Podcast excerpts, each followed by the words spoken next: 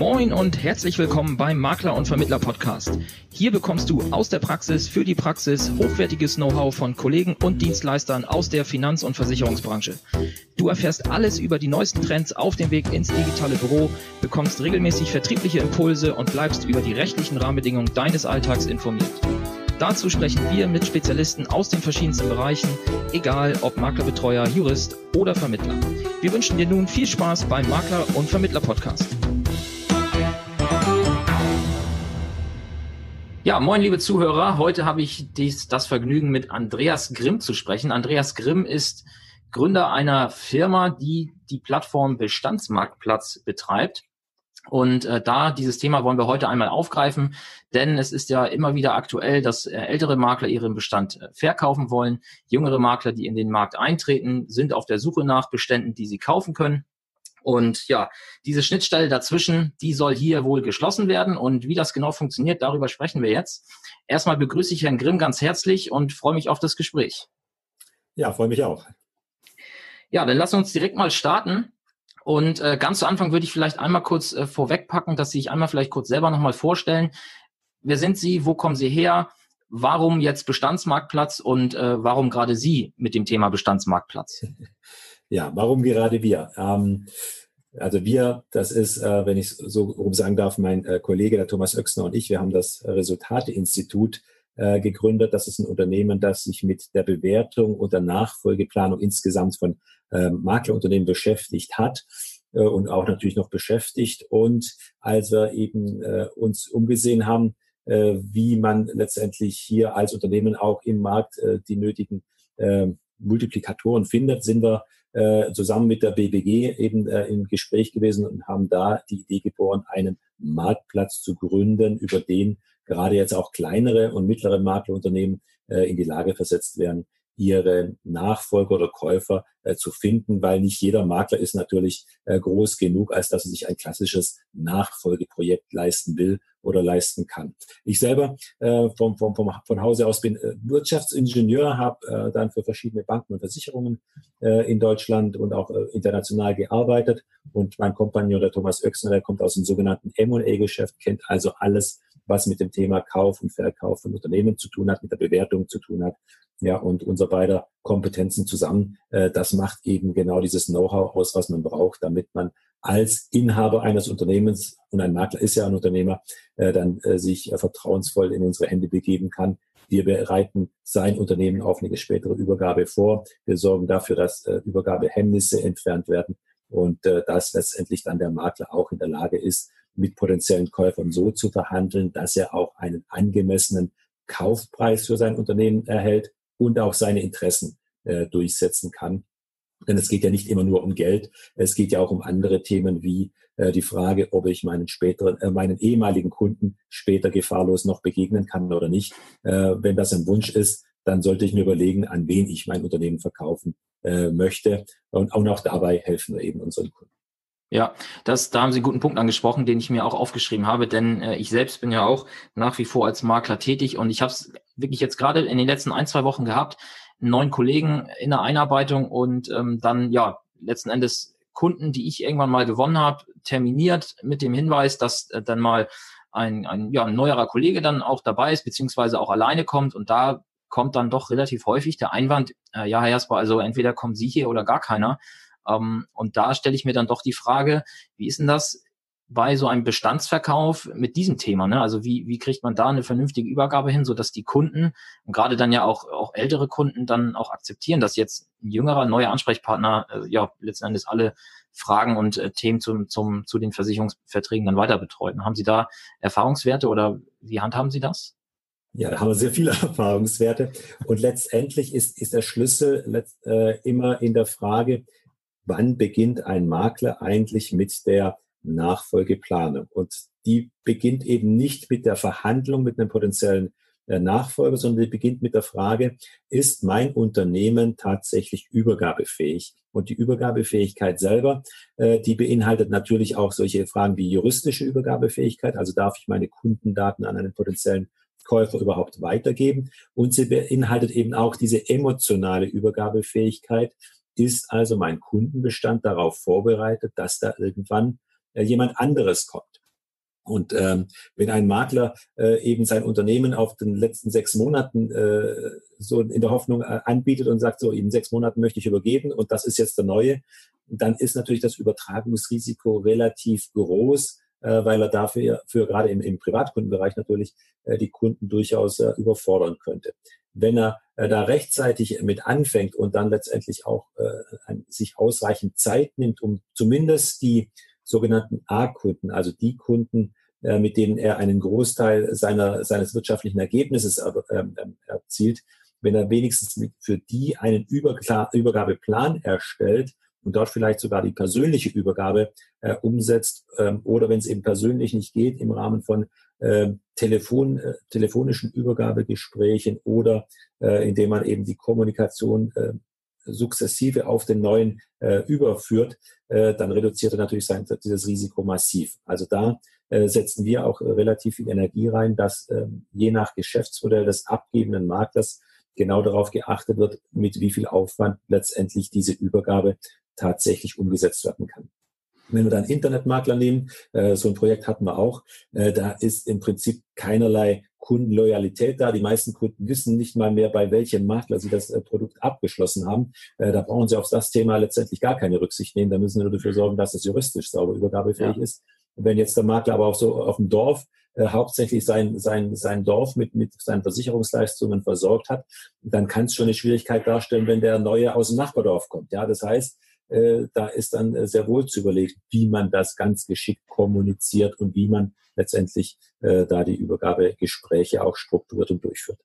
Ja, das ist wahrscheinlich auch äh, sehr individuell, aber das klingt ja ein bisschen danach, dass jetzt auch ihr, ihr Geschäftsmodell nicht so aussieht, dass, ich sag mal, ich mich als Makler heute bei Ihnen melde und Mitte Februar sind wir mit allem durch. Ne? Also das wird wahrscheinlich ja schon eine relativ lange Zeit sein, mit, zumindest mit dem Verkäufer, die Sie dann dort verbringen, oder? Also das geht schon, theoretisch. Ja. also unser schnellstes Projekt, das waren sechs Wochen. Ja. Und äh, äh, das funktioniert natürlich aber wirklich nur dann, wenn Sie erstens ein wirklich professionell geführtes Unternehmen haben und, und zweitens dann wirklich auch äh, eine Situation haben, in der eben genau diese Kundenloyalität äh, und diese, diese intensive Betreuung äh, nicht das, der, der dominierende Faktor in diesem Geschäftsmodell darstellen. Ja, dann geht das schon mal. Äh, das andere ist, wenn wir in einer Notlage übergeben, äh, dann, dann ist einfach der Inhaber nicht mehr vorhanden, der äh, da die Übergabe machen kann. Ja, dann muss man natürlich auch gucken, wie man es hinbekommt. Äh, das ja. sind dann äh, allerdings Projekte, äh, da äh, geht es eher um Schadensbegrenzung äh, und e-, eben um die Frage, äh, wie kann man wenigstens einen gewissen Teil der Kunden retten und dann in, in neue Hände äh, übergeben. Ja. Ja, ja, okay, dann, dann haben wir das Thema persönliche Bindung zum Kunden jetzt, glaube ich, ja, ich sag mal, abgehakt. Also klar, bei Internetmaklern hatten Sie gerade schon angesprochen, da haben wir dieses Problem natürlich nicht, aber ich glaube schon, dass die meisten Maklerbestände wahrscheinlich ja irgendwann mal auf, auf Basis von persönlichen Beziehungen aufgebaut wurden. Und ja, da hat man dieses Thema natürlich schon. Und ähm, eine Lösung wäre ja eigentlich auch, dass man vielleicht einfach frühzeitig sich vielleicht Auszubildende einstellt oder einfach junge Vertriebskollegen, die dann über Jahre dann in den Bestand hineinwachsen. Ne? Das äh, erscheint das für mich ja auch, so die sinnvollste Variante. Genau, das ist eigentlich so der Traum eines jeden Maklers. Irgendwann kommt der junge Herr oder die junge Dame um die Ecke, die steigt ein, äh, berät drei Jahre lang die, die Kunden, dann wird das Unternehmen übergeben. Der Seniorchef oder die Seniorchefin wirkt noch weitere drei Jahre so ein bisschen mit, äh, mal mehr, mal weniger und dann ist die Übergabe erledigt. Das größte Problem an diesem Traum äh, sind zwei Punkte. Das erste, wir haben einfach nicht genügend Menschen, die sich für dieses Berufsbild interessieren. Mhm. Das heißt, ähm, da wird derjenige, der sich auf dieses Szenario vorbereitet, relativ früh feststellen, dass er mit viel Ernüchterung äh, ans Werk gehen muss und, und suchen wird. Also wie gesagt, Punkt eins, die Menschen gibt es nicht. Punkt zwei ist, ähm, wenn so jemand dann wirklich gefunden würde, dann braucht er auch die Finanzmittel, um sich ein solches Unternehmen leisten zu können. Ein Maklerunternehmen ist ein Wirtschaftsbetrieb und äh, wenn so ein Wirtschaftsbetrieb vielleicht einen Jahresüberschuss von 50 bis 100.000 Euro erwirtschaftet, äh, dann reden wir da von Unternehmenswerten, die deutlich jenseits der 200, 300.000 äh, Euro sind oder auch deutlich höher liegen. Mhm. Und äh, das ist ein Geld, das haben jüngere Leute in der Regel nicht einfach verfügbar. Ja, und äh, äh, gerade die Finanzpartner, Banken äh, tun sich relativ schwer mit dem Gedanken hier, äh, Maklerunternehmen äh, zu finanzieren. Ja, Und äh, das heißt, aus diesen beiden Gründen ist es äh, relativ häufig so, dass ein Makler eigentlich ein, ein, einen Plan B braucht, ein, ein anderes Übergabeszenario. Und ähm, das äh, ist, ist eigentlich das, was dann auch so in, in, in zwei Dritteln der Fälle äh, rauskommt. Das ist dann eher so eine Art Konsolidierungsprozess. Das heißt, das Maklerunternehmen äh, wird zu, zu, einem etwas größeren Maklerunternehmen fusioniert. Ja, also der kleine Dorfmakler wird vielleicht von einem etwas überregional arbeitenden Makler oder Nachbarmakler übernommen mhm. und so weiter. Das hat übrigens einen riesen Vorteil für beide Seiten, äh, weil der Käufer durch diese Übernahme äh, quasi deutliche Kostensynergien heben kann und damit natürlich für ihn subjektiv gesehen ähm, ein höherer Unternehmenswert vorliegt als äh, beim Verkäufer. Und wenn der Verkäufer sich dieser Sache bewusst ist, dann kann er in der Regel äh, davon profitieren, weil man kann sich diesen gesteigerten Unternehmenswert, der, der durch diese Fusion entsteht, ja eigentlich auch ganz geschickt teilen. Und das ist eigentlich auch so ein Teil unserer Arbeit, dass wir eben dafür sorgen, dass die richtigen Käufer dann letztendlich dieses Unternehmen übernehmen, um eben auch die, den, den Spielraum zu schaffen, dass hier deutlich höhere Kaufpreise äh, realisiert werden können, ohne dass eine von beiden Seiten darunter jetzt in irgendeiner Form äh, besonders leiden müsste. Unser Ziel heißt immer, auch nach drei oder vier Jahren, äh, wenn wir die Parteien treffen, müssen beide noch sagen können, es war ein lohnendes, ein gutes Geschäft. Ja, okay, das, den Punkt hätte ich eben, der kam mir gerade, das, ähm, das nochmal hervorzuheben, dass sie dann halt die, die unabhängige Instanz, der, ich sag mal, der Mediator dazwischen sind und jetzt nicht sich auf eine Seite entweder vom Käufer oder vom Verkäufer schlagen, um, um dann für denjenigen den maximalen Profit rauszuholen, sondern sie versuchen da schon dann für beide das, ja, so zu gestalten, wie, wie Sie eben schon sagten, dass dann auch nach drei, vier, fünf Jahren noch ein Gespräch möglich ist, wenn man sich auf der DKM trifft oder so. Genau. Und deshalb haben wir uns auch ganz bewusst dagegen entschieden, selber Bestände zu kaufen. Wir wollen also nie in diesen Interessenkonflikt kommen, den andere Marktteilnehmer durchaus haben. Äh, Im Internet kann man ja gucken, da bieten ja weiß Gott wie viele äh, kostenlose Bestandsbewertungen an, um anschließend letztendlich diese Bestände kaufen zu können. Mhm. Ähm, das sind in der Regel ja keine Bewertungsverfahren, sondern das ist, die Dinger haben, diese Rechner haben das Ziel, dem Käufer einigermaßen günstig Bestände zu besorgen. Und äh, wie gesagt, in diesem Interessenkonflikt da aus eigenen äh, ähm, Erwäg Erwägungen, da letztendlich Bestände runterbewerten zu müssen, dass wir sie günstig einkaufen könnten, haben wir uns einfach schon von vornherein gegen diesen Interessenkonflikt entschieden. Ja, bleiben wir beim Punkt Bewertungstools. Sie haben da vor kurzem auch ein, ja, eine Kolumne war es, glaube ich, äh, dazu veröffentlicht, ähm, zu diesem Thema kostenlose Bewertungstools für Versicherungsmaklerbestände. Ist das schon der, der Hauptgrund oder das Hauptargument Ihrerseits dagegen gewesen oder gibt es noch weitere Gründe, warum man da vorsichtig sein sollte? Ja, das Problem ist ja eigentlich folgendes. Ein Unternehmenswert bemisst sich letztlich nach der äh, Ertragserwartung in der Zukunft, also letztendlich mit der Frage, was kann ein Käufer oder ein, ein Inhaber zukünftig mit diesem Unternehmen erwirtschaften. Mhm. Und äh, das äh, eben nach Steuern, weil letztendlich ist ja nicht wichtig, was man kriegt, sondern was man behalten darf. Also ist letztendlich das Maß relevant, was bleibt nach Steuern. Und dieses Verfahren, mit dem man das berechnen kann, nennt sich modifiziertes Ertragswertverfahren. Das gibt es sowohl für Maklerbestände als auch für Maklerunternehmen.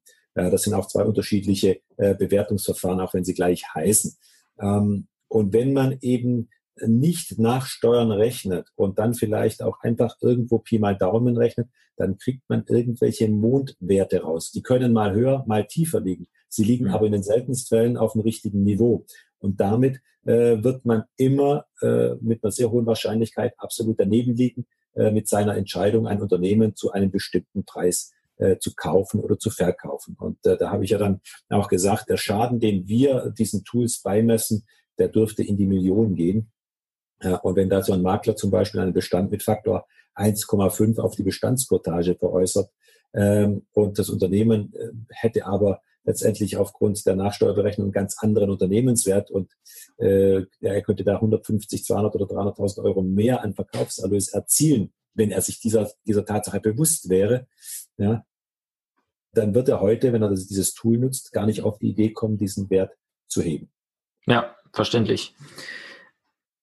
Nehmen wir mal das Thema Wert des Bestands auf. Ähm, was genau sind denn also ich habe jetzt zwei Fragen. Einmal, was sind Faktoren, die den Wert eines Maklerbestands treiben und was sind Faktoren, die ihn eher drücken? Also mir schweben da so äh, Themen durch den Kopf wie zum einen erstmal die Zusammensetzung des Bestands, also wie alt ist der Bestand im Durchschnitt, ne? gibt's, wie, wie ist die Beziehung vielleicht auch zu der nächsten Generation, also Eltern äh, und äh, Kinder und so weiter.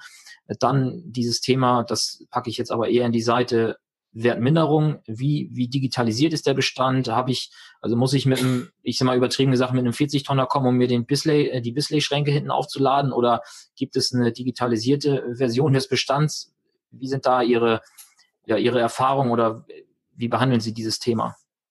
Also man muss da immer gucken, dass man nicht äh, unterschiedliche Dinge in einen Topf wirft. Das mhm. eine sind wirklich ähm, Faktoren, die den Wert beeinflussen und das andere sind Faktoren, die die Übertragbarkeit beeinflussen. Mhm. Ja, und äh, äh, im Prinzip kann man sagen, der Wert eines Unternehmens, äh, wenn man den definiert hat äh, und vereinbart einen Kaufpreis und man überträgt diesen Bestand, zum Beispiel also den Bestandskauf, dann an einen Käufer und aufgrund der Wert äh, der Übertragungshemmnisse landen beim Käufer eben dann nur 50 Prozent des Bestands, weil man Daten nicht übergeben darf oder äh, weil letztendlich äh, genau gewisse Informationen einfach nicht, nicht transportiert werden können oder nicht verfügbar sind. Ähm, dann äh, merkt man eben, dass der Weg vom Wert 100 Prozent zum Kaufpreis, dann vielleicht 50 Prozent des ursprünglichen Werts, dass da sehr viel verloren geht. So, und jetzt wertmindernde oder wertsteigernde Faktoren, das sind immer die Faktoren, die letztendlich äh, die zukünftige Zahlungsreihe, also die zukünftigen Ertragserwartungen steigern oder reduzieren. Das sind die Faktoren, die den Wert beeinflussen. Also ein Beispiel sind äh, Bestände mit äh, hohen vereinbarten Dynamiken. Ja, das mhm. sind äh, deutliche wertsteigernde Faktoren. wenn man jetzt den, den, den Alt, das Alter eines Bestands nimmt, also oder gesagt, das Alter der Kunden, die sich in einem Bestand äh, äh befinden, äh, dann hängt es davon ab, was für äh, Produkte stecken dahinter. Ja, wenn wir jetzt äh, einen, einen Bestand nehmen mit einem Durchschnittsalter 75 Jahre und das ist ein Lebenbestand, dann kann man sich ausrechnen, dass die äh, Stornoquote aufgrund des Ablebens der Kunden relativ hoch sein wird. Also ja. ist die Zahlungsreihe in die Zukunft eben nicht ganz so optimistisch, äh, als wenn der ganze Bestand eben mit dem Durchschnittsalter von 45 ausgestattet ist. Ja? Also das heißt, ja. äh, das sind die Faktoren, die die Zahlungsreihe beeinflussen. Das andere ist, wenn man einfach ins Geschäftsmodell reinguckt und, und sich zeigt, dass das Maklerunternehmen eine relativ hohe Stornoquote hat, ja, weil äh, dieser Beratungsansatz des Unternehmens vielleicht so ist, dass man relativ aggressiv akquiriert und aggressiv berät, äh, dann führt das zwar zu hohen Umsätzen, aber gleichzeitig eben auch dann in der Folge zu hohen Stornoquoten. Ja. Äh, und dann äh, lässt, äh, lässt sich letztendlich diese Stornoquote wieder als wertmindernden Faktor identifizieren, weil eben dadurch die Umsätze in der Zukunft natürlich deutlich absacken werden, wenn nicht entsprechend äh, Geschäft nachgelegt wird. So. Das sind äh, wertsteigernde äh, Faktoren und wertmindernde Faktoren. Das andere ist dann, wie gesagt, äh, die Frage der Übertragbarkeit.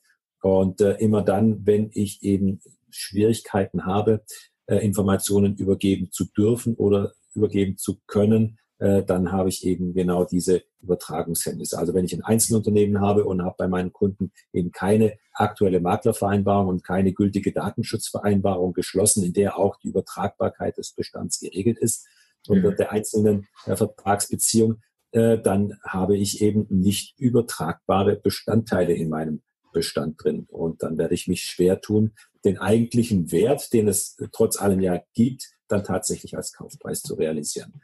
Ja, und das andere ist eben, wenn ich äh, gar keine Transparenz mehr darüber habe, bei welchen Produktgebern ich eine Anbindung habe ja, und, und welche, welche Verträge ich da drin habe oder nicht drin habe, äh, dann äh, sind das äh, solche Dinge, äh, die eben Übertrag, die Übertragbarkeit hemmen oder äh, wenn man sie eben, wenn man das heilen möchte, äh, relativ hohe Übertragungskosten produzieren, weil man sich eben jetzt dann hinsetzen muss und bei allen Produktgebern letztlich die Bestandslisten äh, abfordern muss, die abgleichen muss, passt das alles, ist das vollständig, haben wir wirklich alle äh, Produktgeber mit drin.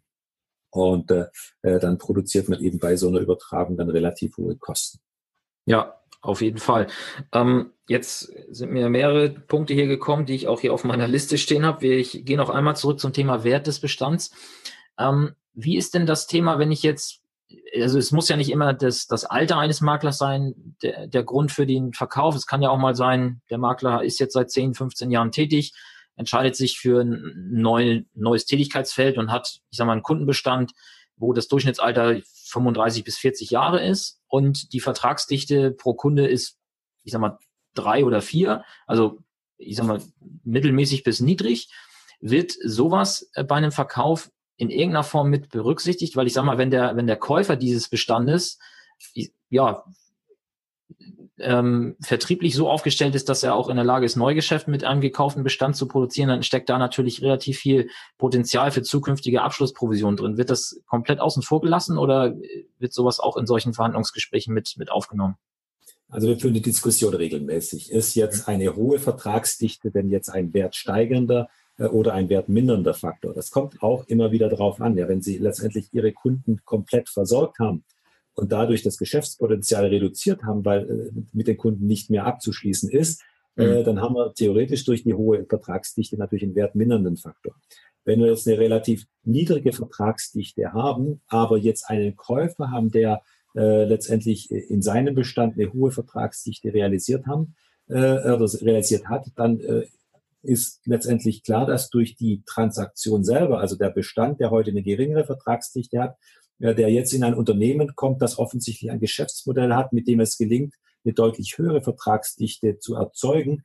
Damit ist für diesen Käufer dieser Bestand deutlich mehr wert, während ein anderer Käufer, der selber auch nur in der Lage ist, eine Vertragsdichte zu, äh, von drei zu, äh, zu erzielen, äh, der wird diesen Faktor nicht würdigen können, weil er selber diesen Wert gar nicht heben kann, also diesen Ertrag. Ja, also das heißt, es kommt nicht nur darauf an, was ist im äh, Bestand drin, sondern auch, äh, es kommt auch darauf an, wer kauft diesen Bestand und wie wird sich dieser Bestand durch die Übertragung verändern.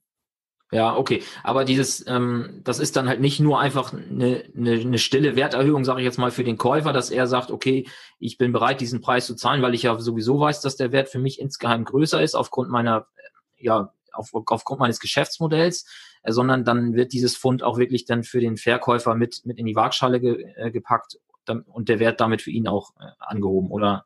Also genau, wenn wir so ein Projekt angehen, dann gucken wir uns halt im Vorfeld an, welcher Käufertypus.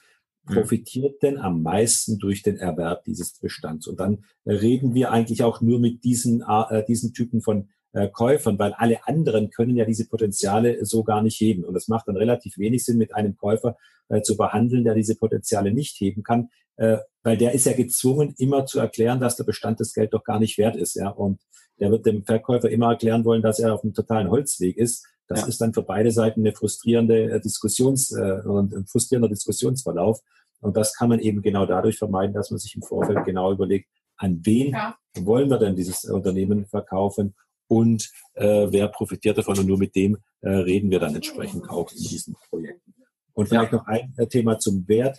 Äh, damit dürfte ja auch klar sein, es gibt den einen Wert für ein Unternehmen oder einen Bestand nicht, sondern der Wert hängt vom, äh, von den Annahmen ab, äh, wie das Unternehmen fortgeführt wird. Ja? Also von den Prognoseannahmen äh, letztendlich. Und, und deshalb hat jeder, der sich so ein Unternehmen anguckt und seine äh, Prognose dann stellt, auch äh, der kommt dann eben zu einem unterschiedlichen Ergebnis für den Wert dieses Unternehmens.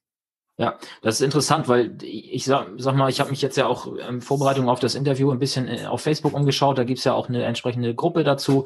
Und das, was man da so rausliest, finde ich, ist schon eher die Tatsache, dass, dass viele den Wert eines Bestandes einfach ganz stumpf anhand der laufenden Quotagen in den letzten zwei, drei Jahren äh, festmachen und äh, solche Faktoren, die wir jetzt hier bisher schon besprochen haben, eigentlich komplett unberücksichtigt, blei unberücksichtigt bleiben. Na, da muss man einfach auch sehen, wer da natürlich in der Gruppe drin ist. In dieser ja. Gruppe sind hauptsächlich Bestandskäufer drin mhm. und die gestalten durch die Form der Diskussion machen die natürlich auch ein bisschen Markt. Ja, also letztendlich versucht man da dadurch natürlich auch die Preise äh, runterzuhalten. Und äh, natürlich würde äh, ich, wenn ich jetzt Bestandskäufer wäre äh, und das regelmäßig machen wollte, öffentlich auch natürlich äh, versuchen, äh, irgendwelche ganz einfachen Verfahren zu proklamieren und zu sagen, na ja, Bestand Faktor 1,5, äh, vielleicht Faktor 2, mehr auf keinen Fall. Ja. Äh, aber wir haben äh, durchaus mit dem einen oder anderen äh, in dieser Gruppe auch schon Bestandskäufe abgewickelt. Und ich kann da äh, durchaus sagen, dass ganz andere Preise dann bezahlt werden. Auch von denen, die öffentlich behaupten, sie bezahlen nur Faktor 2. Ja, okay. Das erklärt dann ähm, auch ein bisschen, Sie haben auch einen weiteren Artikel, den Sie verfasst haben, der lautet irgendwie ähm, Bestandskauf, ja, okay, wenn dann aber bitte nicht unter 100.000 Euro oder so, hieß, glaube ich, die äh, zumindest die Kurzbeschreibung dazu. Und ähm, da habe ich mich auch gefragt, okay, das müssen dann ja schon echt große Bestände sein, aber jetzt nach dem, was Sie so erklärt haben, kann man ja wahrscheinlich auch mit verhältnismäßig kleineren Beständen von einem Einzelunternehmer schon in die sechsstelligen Bereiche kommen, wenn man es halt vernünftig bewertet. Ne? Naja, man muss einfach mal eines sehen. Ne? Wenn, wenn, wenn man einen Bestand übernimmt und wenn der 30.000 Euro Jahresquartal erwirtschaftet und man hat selber schon ein Maklerunternehmen und man kämmt bei sich jetzt diesen Bestand ein und lässt den einfach liegen, dann hat man äh, de facto, ohne dass man jetzt weiter etwas macht, den Ertrag seines Unternehmens, ich sage jetzt mal, wenn man ein bisschen variable Kosten unterstellt, vielleicht äh, auf jeden Fall um 25.000 Euro erhöht. Und zwar nicht nur für ein Jahr, sondern für viele, viele Jahre. Ja. ja äh, weil der Bestand, der, der geht ja nicht erosionsartig weg. Ja. Und ähm, wenn man da einfach mal äh, ertragswertig rechnet, äh, 25.000 Euro äh, mehr Ertrag, das erhöht einfach einen Unternehmenswert äh, locker um, um, um 100.000, 150.000 Euro. Ähm, und äh, damit äh, ist auch klar, dass, wie gesagt, äh, wenn man eben auch einen kleineren Bestand hat und man den vernünftig platziert, äh, dass man halt auch mit 25.000 Euro durchaus auch mal 100.000 Euro Kaufpreis erzielen kann, wenn man den richtigen Käufer am Tisch sitzen hat. Ja, viele, die das jetzt hören und vielleicht schon verkauft haben, werden sich wahrscheinlich jetzt ärgern, dass sie denn vielleicht für 45.000 oder 50.000 verkauft haben. Aber gut, das. Naja, es gibt aber auch Bestände, die zu Recht nicht mehr abwerfen. Ja, wenn ich natürlich ja. äh, über viele Jahre einfach äh, mein Unternehmen so, so, so locker flockig äh, dahin dümpeln lasse haben, äh, lassen habe und mich letztendlich äh, als Unternehmer nicht äh, klar fokussiert habe, wenn ich das Unternehmen nicht professionell geführt habe, dann darf ich mich dann hinten auch nicht wundern, äh, wenn dann letztendlich mein Unternehmenswert, obwohl ich da vielleicht einen, einen vernünftigen, eine vernünftige Bestandsgröße äh, geschaffen habe, eben, dass dieser Unternehmenswert dann trotzdem sich nicht als Kaufpreis umsetzen lässt. Das äh, ist immer das Risiko. Darum ja. äh, geben wir allen unseren Kunden auch schon in frühen Jahren den Rat, führen Sie Ihr Unternehmen so professionell als möglich. Dann haben Sie später nie das Problem, äh, dass Ihr Unternehmen nicht übertragbar wäre. Ja, ja, das macht Sinn. Das macht auf jeden Fall Sinn. Ich habe ähm, jetzt noch zwei Punkte und zwar, ähm, Sie hatten eben schon drüber gesprochen, über die Übertragbarkeit. Und das äh, Thema möchte ich jetzt gerne nochmal in zwei Punkte aufteilen. Und zwar einmal ähm, das Thema Einzelunternehmung. Sollte ich in eine Kapitalgesellschaft überführen, ja oder nein? Äh, und zweitens, das Thema Direktanbindung, ne, haben Sie auch schon angesprochen. Macht es eventuell Sinn, wenn ich perspektivisch meinen Bestand verkaufen will, diesen vielleicht über ein Pool oder einen Verbund oder eine Genossenschaft zu bündeln, um dann, ich sage mal, im Endeffekt nur noch eine Anbindung zu haben. Ähm, und ja, steigert das in irgendeiner Form den Wert oder welchen Einfluss hat das? Ähm, ja, ich würde sagen, wir fangen einfach mal mit dem Thema Pool oder Direktanbindung an und gehen dann nochmal auf das Thema Kapitalgesellschaft. Also auch da Pool, Direktanbindung oder dann gibt's ja auch noch, ähm, ich sage mal, Plattformanbieter, äh, die letztendlich äh, nur Infrastruktur bieten, aber man hat dann im Prinzip trotzdem Direktanbindungen, aber nutzt dann einen zentralen Dienstleister.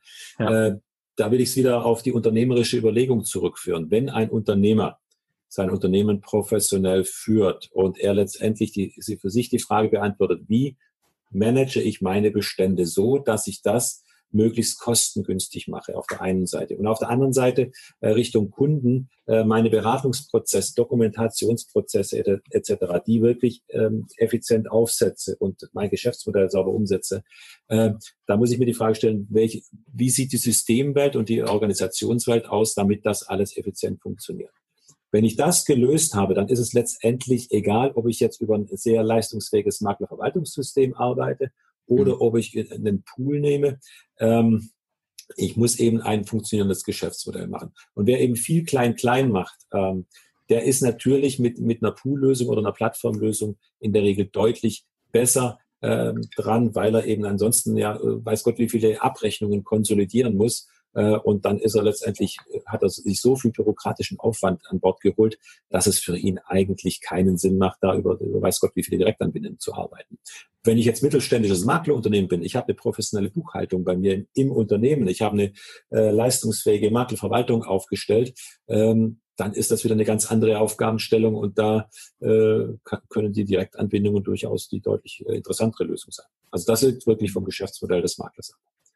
Ja, und nehmen wir jetzt mal diesen, ja, ich sag mal, den klassischen äh, Einzelunternehmer, vielleicht mit, mit Ehefrau und Assistenz im, im Büro, 5, 6, 7, 800 Kunden und überwiegend Direktanbindung und alles über Excel oder irgendwelche selbstprogrammierten Access-Tools.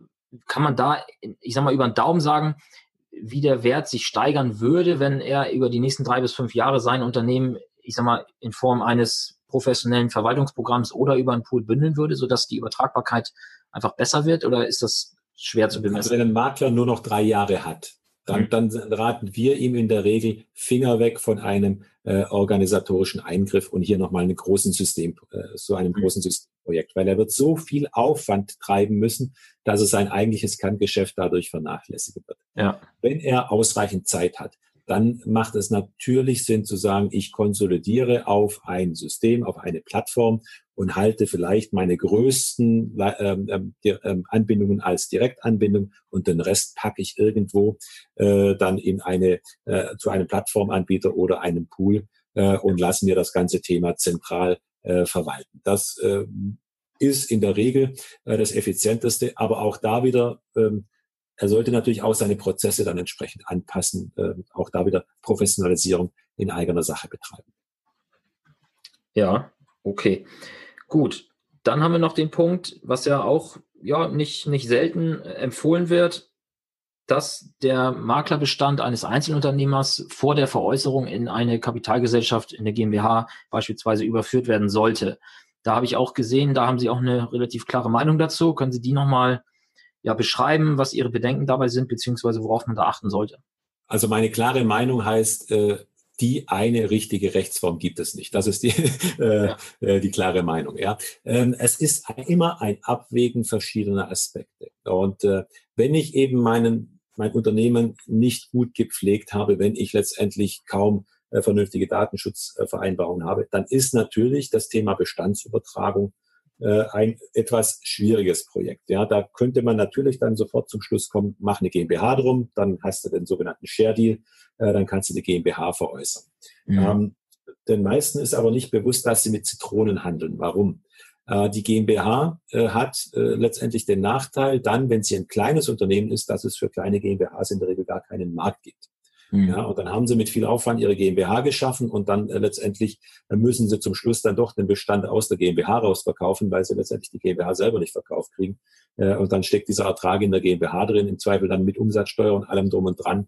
Dann, dann hilft das keinem weiter. Das Zweite ist, äh, die GmbH muss äh, vom Käufer aus dem versteuerten Einkommen erworben werden. Das heißt, er hat da in der Regel keine Abschreibungsmöglichkeiten. Dadurch äh, sinkt wieder der, äh, der, der preisliche Spielraum, der Verhandlungsspielraum, den man mit einem Käufer äh, für so ein Unternehmen äh, hat. Und wenn man da eben zum Beispiel die Einzelunternehmung hat, äh, dann kann man über den sogenannten Asset Deal, also die Übertragung des Bestands Vertrag für Vertrag äh, auf Käuferseite deutliche Abschreibungsmöglichkeiten nutzen. Und das wiederum ist dann, wenn man da als Verkäufer das weiß, kann man natürlich von diesen steuerlichen Vorteilen auch profitieren. So, und, und deshalb, wie gesagt, ähm, raten wir auch eben zum, zum genauen gucken, was ist denn jetzt wirklich äh, dem Verkäufer wichtig, ähm, hoher Verkaufserlös ähm, oder äh, Übertragung von Risiken, die anders nicht übertragbar sind, äh, das muss man entsprechend abwägen. Und neben den äh, Einzelunternehmungen gibt es ja dann auch noch GmbH und Co.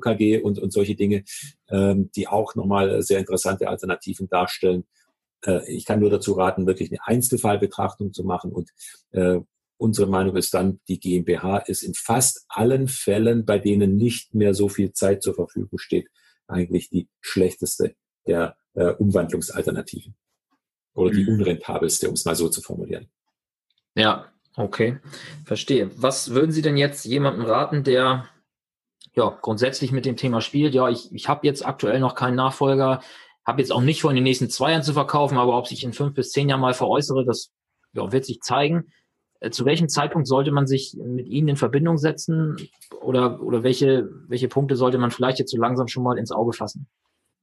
Also das ist genau der richtige Zeitpunkt. So dieses fünf bis zehn Jahre, genau da sollte der Makler äh, zwei Dinge tun. Das eine ist, ähm, das tun, was ich gerade gesagt habe, was er auf keinen Fall tun sollte, nämlich mal ein Online-Tool nutzen. Wir haben äh, eines gemacht bei uns auf der Website, äh, eben kein Bewertungstool, sondern eine statistische Auswertung hinterlegt, äh, bei der man gucken kann, wenn ich meine Unternehmensdaten eingebe, in welcher Preisregion liegen denn Unternehmen, die solche Zahlen haben, wie ich sie habe. Ja, damit man mal so die, äh, die, die, die Wertspanne zwischen den verschiedenen Unternehmen sieht. Damit hat man dann aber auch ein Gefühl dafür, ähm, wie groß der Nutzen ist, wenn man sich eben rechtzeitig äh, um die Nachfolgeplanung, um die strategische Nachfolgeplanung äh, kümmert. Ja, und da liegen die Werte dann relativ schnell doch mal auch ein paar hunderttausend Euro auseinander zwischen dem, was ich im Worst Case realisieren kann und dem, was ich im Best Case realisieren kann. Das ist das Erste. Einfach mal das Bauchgefühl zu entwickeln, in welcher Werteregion äh, ist mein Bestand.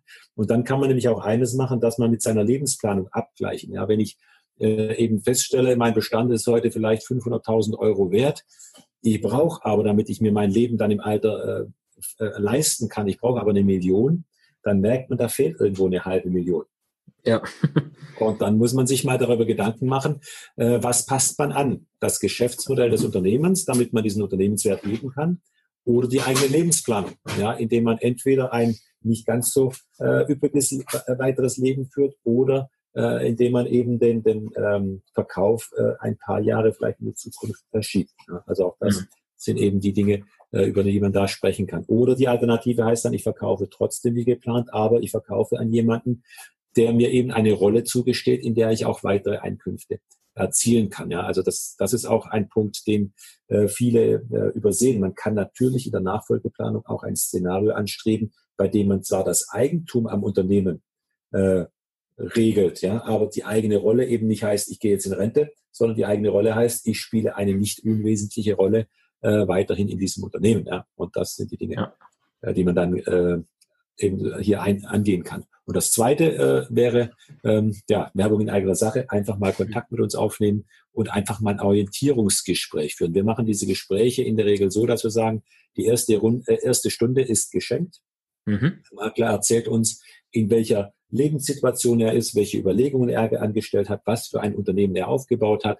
Und dann erläutern wir ihm einfach mal, welche Handlungsoptionen ihm zur Verfügung stehen. Ja, und was er dann mit dieser Information macht, das liegt dann in seiner Entscheidung. Vielleicht kommen wir dann irgendwann äh, miteinander ins Geschäft oder äh, er hat genug Input gekriegt, damit er sein Thema dann selber regeln kann. Äh, er ist ja Unternehmer und kann die Entscheidung dann selbstständig treffen. Ja, Ihre, Ihre Vergütung läuft dann über ein Honorar oder werden Sie beteiligt an dem Verkaufserlös? Wie funktioniert das bei Ihnen? Also solange wir uns in dieser strategischen Nachfolgeplanungsphase äh, bewegen, arbeiten wir ähnlich wie ein Steuerberater oder Rechtsanwalt. Das mhm. heißt, die Zeit, die wir investieren, die stellen wir in Rechnung. Ja. Und äh, wenn wir uns dann in der tatsächlich operativen Nachfolgeplanung äh, befinden, also der Suche und in der Verhandlungsführung mit einem äh, potenziellen Käufer, dort stellen wir in der Regel auf erfolgsorientierte Vergütung um. Das heißt, äh, dort äh, bekommen wir dann ein Honorar, wenn wir das Thema gelöst kriegen und wir kriegen eben kein Honorar, wenn wir es nicht gelöst kriegen, also die Vermittlung nicht erfolgreich äh, ja. gelöst kriegen. Und äh, vielleicht noch mit einer kleinen Ergänzung, wenn man möchte, dass wir dann auch die weitere Verhandlungsführung jetzt begleiten mit unserem äh, Know-how. Da haben wir ja ein sehr, sehr weitreichendes M&A-Know-how, also die Frage, wie kann man solche Deals gestalten. Wenn dieses Know-how gefragt ist, dann bringen wir das auch gerne weiterhin ein und äh, da wird man halt dann, wenn das ein paar Stunden sind, die gegebenenfalls in Rechnung stellen. Aber wie gesagt, man äh, überschätzt äh, total äh, die, die Rechnungshöhe, die wir in der Regel stellen. Also äh, wir bewegen uns da in der Regel im niedrigen einstelligen Prozentbereich auf so eine Transaktion gerechnet, was wir an Kosten produzieren. Da kriegt meistens der Anwalt mehr Geld als wir. Ja, das ist doch schon mal eine, eine gute Aussicht.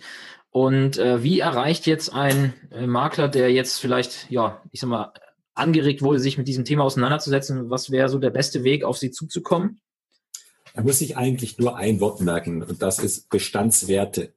Also bestandswerte.de eintippen in seinen Webbrowser, dann landet er direkt bei unserem Online-Rechner und äh, auch bei den restlichen Kontaktdaten.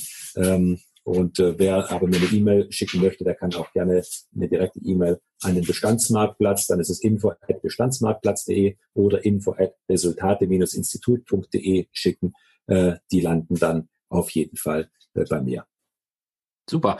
Und dieses Statistiktool, was Sie erwähnt hatten zur, zur groben Einschätzung des äh, Bestandes, da haben Sie wahrscheinlich einen Link, den kann ich dann ja einfach mal die in die äh, Notizen zu der Sendung packen und dann kann da wahrscheinlich jeder mal einfach mal, mal schnuppern, was, was so. Genau, da kann man mal ein bisschen spielen und gucken und dann äh, sich freuen oder erschreckt zurück äh, an die Arbeit gehen, je nachdem, was rauskommt. ja, super. Gut, Herr Grimm, dann bedanke ich mich recht herzlich für die Zeit und äh, für die ja wirklich tollen Ausführungen. War ein spannendes Thema. Und ja, bin mal gespannt auf die Rückmeldung. Ja, gerne. Ich danke für das Interview. ja, sehr gerne. Dann beende ich das hier jetzt mal und ja, bis zum nächsten Mal. Bis dahin. Mehr Infos zum Makler und Vermittler Podcast findest du in der gleichnamigen Facebook-Gruppe oder auf der Webseite www.vertriebsansatz.de. Möchtest du uns ein Thema oder einen Interviewgast vorschlagen? Dann schick uns einfach eine E-Mail an info@vertriebsansatz.de. Bis zur nächsten Folge vom Makler und Vermittler Podcast.